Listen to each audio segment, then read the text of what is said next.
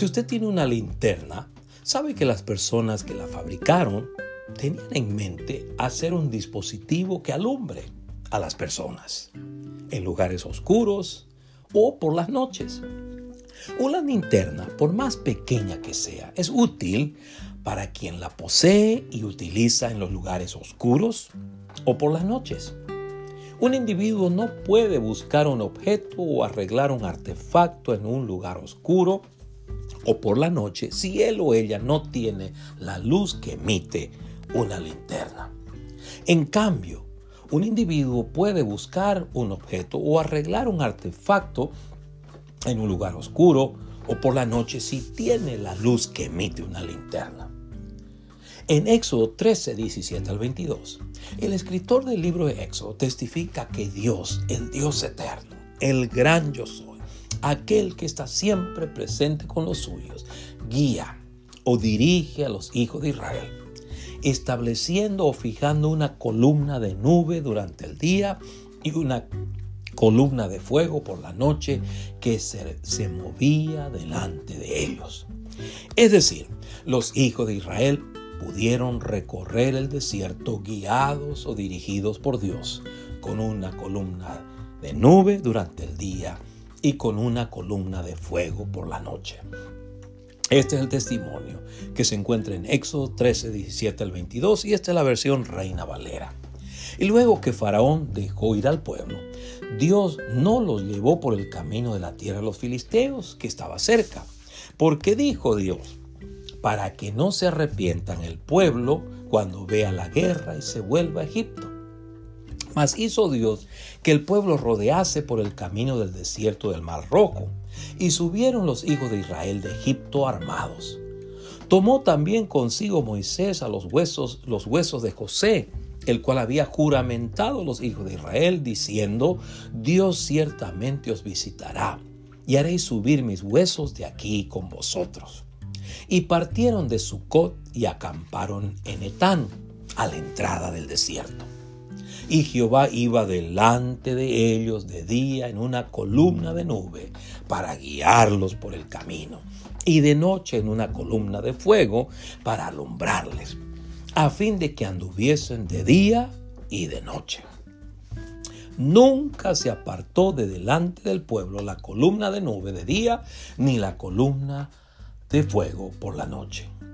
Ahora, esta es la versión nueva traducción viviente del mismo pasaje, Éxodo 13, 17 al 22, que dice, Cuando por fin el faraón dejó ir o salir a los hijos de Israel, Dios no los guió por el camino principal que atraviesa el territorio filisteo, aunque esa era la ruta más corta a la tierra prometida.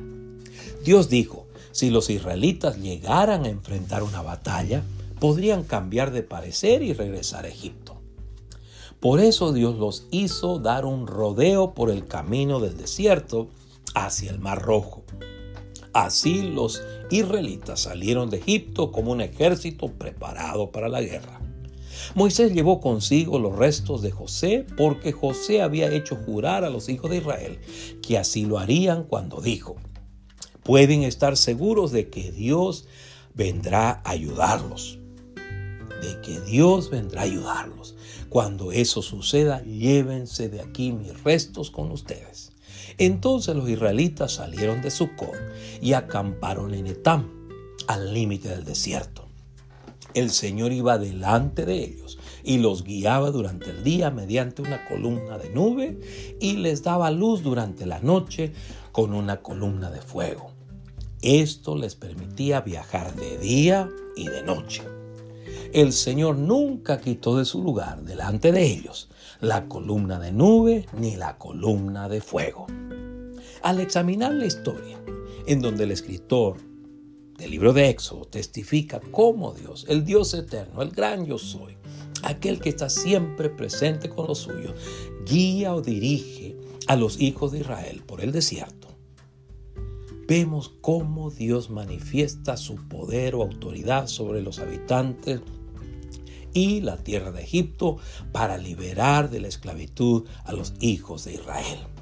Asimismo, el escritor del libro de Éxodo testifica que Dios exhibe su poder o autoridad de diferentes maneras sobre los hijos de Israel en el desierto, camino a la tierra prometida.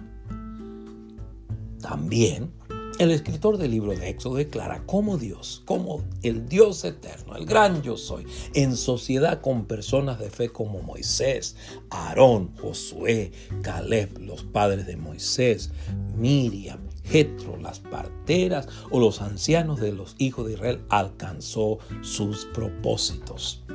En la primera parte del libro vemos cómo Dios confronta y derrota con todo su poder a Faraón, a sus deidades y ejércitos para liberar a los hijos de Israel de la esclavitud y llevarlos a la tierra prometida en Canaán.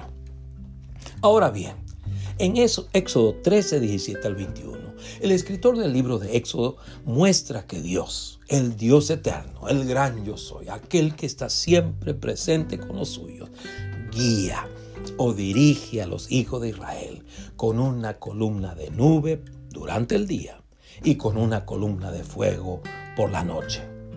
La columna de nube durante el día y la columna de fuego por la noche servían tanto como guía y protección al mismo tiempo. Los hijos de Israel podían marchar o moverse durante el día y durante la noche, porque la columna de nube los protegía del calor del sol y la columna de fuego les daba luz para hacerlo. En otras palabras, el escritor subraya que Dios acompañaba y guiaba a los hijos de Israel durante el día y durante la noche. Él los acompañaba, guiaba o dirigía en todo tiempo. Dios quiere que usted, como creyente en Cristo Jesús, esté convencido que Él lo acompaña, guía o dirige en todo tiempo por medio de la presencia del Espíritu Santo y su palabra. En el Salmo 48, 14, el salmista destaca el poder que Dios tiene o posee para acompañar y guiar a los suyos de principio a fin en todas las etapas de la vida, aún, dice él, más allá de la muerte. Porque este Dios es Dios nuestro eternamente y para siempre él nos guiará aún más allá de la muerte. En San Juan 10:11, el evangelista Juan informa que el Señor Jesús se identifica a sí mismo como el buen pastor, que estaba dispuesto a dar su vida por sus ovejas y que tiene poder para protegerlas y guiarlas, diciendo, yo soy el buen pastor. El buen pastor su vida da por las ovejas. Así que, al leer que Dios acompañaba y guiaba a los hijos de Israel en el desierto, alábelo, bendígalo, agradézcale por su compañía y guía en esta tierra, porque Él no ha cambiado. Tengamos presente que si un individuo no puede buscar un objeto o arreglar un artefacto en un lugar oscuro por la noche, si él o ella no tiene la luz que emite una linterna, de la misma manera, usted y yo no podremos hacer aquello que Dios quiere que hagamos sin su compañía y guía. En cambio, un individuo puede buscar un objeto o arreglar un artefacto en un lugar oscuro por la noche, si él o ella tiene la luz que emite una linterna. De la misma manera, usted y yo podremos hacer aquello que Dios quiere que hagamos si permitimos que nos acompañe y guíe en esta tierra. Si estamos conscientes, si respetamos su compañía, si acatamos su guía en esta tierra. En San Juan 8:12, el evangelista Juan reporta que el Señor Jesús se identifica a sí mismo como la luz del mundo, como alguien que tiene la autoridad o poder para guiarlo a todo aquel que lo sigue y cree en él. Otra vez Jesús les habló diciendo, yo soy la luz del mundo. El que me sigue no andará en tinieblas, sino que tendrá la luz de la vida. Repito, Jesús dijo, yo soy la luz del mundo.